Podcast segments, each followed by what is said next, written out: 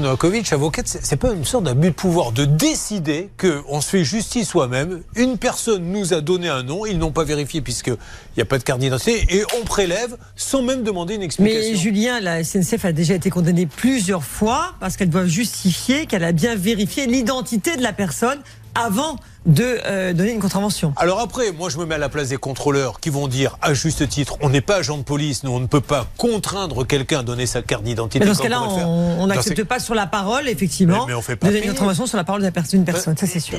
donc du coup, il s'est retrouvé dans le rouge, euh, votre, votre gamin, à cause oui, de ça Oui. Donc ça veut dire fiché, machin, ou pas non, encore Non, on l'a aidé, mais... Euh... Bah, il avait mis des économies pour passer son permis de conduire, Oh, pour le- tout ça, et on lui prend... euh, mm. Bon, alors, on a essayé d'appeler, mais vraiment, voilà, c'est un vrai coup de gueule. N'hésitez pas, parce qu'on pourrait euh, à nous contacter, à ça peut vous arriver à m6.fr ou 3210 si vous vivez la même situation.